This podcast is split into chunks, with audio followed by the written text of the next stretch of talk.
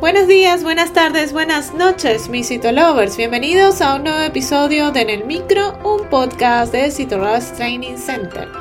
Mi nombre es Dai García y en el episodio de hoy hablaremos de las técnicas de preparación citológica. Iremos abordando a lo largo de esta semana las diferentes técnicas. El día de hoy vamos a hablar precisamente de la extensión directa. Así que comencemos.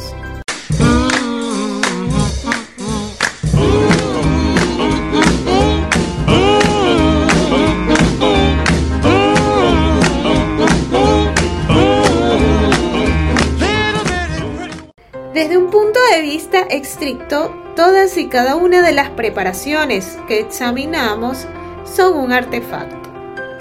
Nunca observamos las células en su estado natural y no modificado, salvo tal vez en extensiones cervicovaginales húmedas que se emplean para buscar tricomonas. Así pues, el objetivo de las técnicas de preparación citológica consiste en generar un artefacto congruente, es decir, que se repita en el laboratorio de una muestra a otra y de un día para otro. Por otra parte, sería deseable que las preparaciones elaboradas en un laboratorio tuvieran un aspecto lo más semejante posible al de realizadas en otro laboratorio, con el fin de promover tal uniformidad y de reducir al mínimo las variaciones entre los distintos laboratorios. El National Committee for Clinical Laboratory Standard ha elaborado y publicado directrices para elaborar, fijar y teñir las citologías vaginales con la técnica de Papa Nicolau. Es previsible que se lleven a cabo intentos similares para alcanzar un consenso en lo que se trata de las muestras no ginecológicas. Hablemos el día de hoy de la extensión directa. Hay quienes consideran que las extensiones directas son el patrón oro del procesado de las muestras obtenidas por función aspiración con aguja fina. Los partidarios de la extensión directa citan como ventaja de la misma la abundancia de celularidad obtenida, la conservación de los núcleos, la mejor observación del material de fondo y la menor tridimensionalidad, fenómeno cuya presencia pues dificulta la adecuada visión de las células.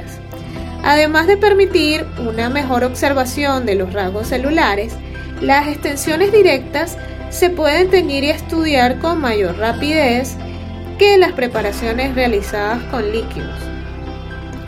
Sobre la base de los parámetros antes mencionados, son varios los estudios en los que se han comparado ambas técnicas, documentándose la superioridad de la extensión directa sobre las técnicas de citocentrifugación.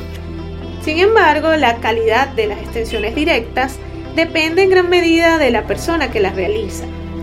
En una extensión correctamente preparada, el material debe estar distribuido de una manera homogénea. Si la fijación se hace en alcohol, la celeridad tiene la máxima importancia. No debe sorprendernos el hecho de que en general las extensiones elaboradas en el mismo sujeto que las interpreta tengan mayor calidad. No obstante, los servicios que prestan los laboratorios sufren un proceso de centralización constante que dificulta por razones logísticas que el personal del laboratorio esté presente en el momento de la punción. En definitiva, los inconvenientes de la extensión directa tienen que ver con su correcta elaboración, es decir, con la dificultad que entraña el conseguir una extensión homogénea del material y con la posibilidad de que éste se deseque. Y si te gustó en el micro, la mejor manera de apoyarnos es que compartas este podcast con tus amigos. Puedes escucharnos en tu plataforma de podcast favorita o a través de Spotify, iTunes, Google Podcast y otras plataformas. Asimismo, puedes escucharnos desde nuestra página web www.citorushdc.com. Asimismo, recuerda revisar nuestros artículos en el blog en la misma página web y seguirnos en las redes sociales como arroba en Twitter, Facebook, Instagram y TikTok. Y suscribirte al canal de YouTube. Mi nombre es Dai García y soy CEO and founder de Cito. Hasta una próxima emisión.